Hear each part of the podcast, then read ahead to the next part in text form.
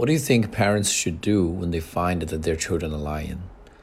Parenting is never an easy job, and I think the last thing that a parent should do is to corner the child. Um, because that might put a lot of pressure on the child, and then he might tell more lies in the future.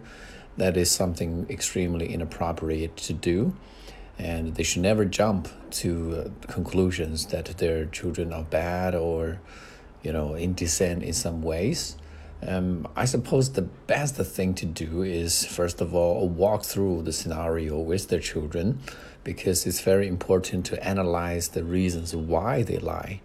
You know, some children lie out of fear, some lie out of vanity, and some some some children just lie with a bad intention because they want to hurt people. And once we find the reasons why uh, they lie and then we can come up with a solution correspondingly. For example uh, if we find that uh, children are lying because of fear maybe we first of all need to build their confidence.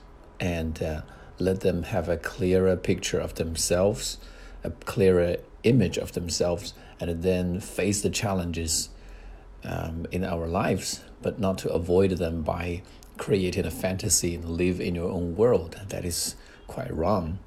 And also, uh, in some situations, children might tell white lies. They don't want to hurt anybody.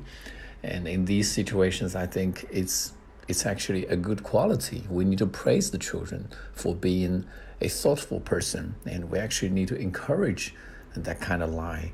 So um, it's all about analyzing the problem before jumping into uh, jump into a conclusion.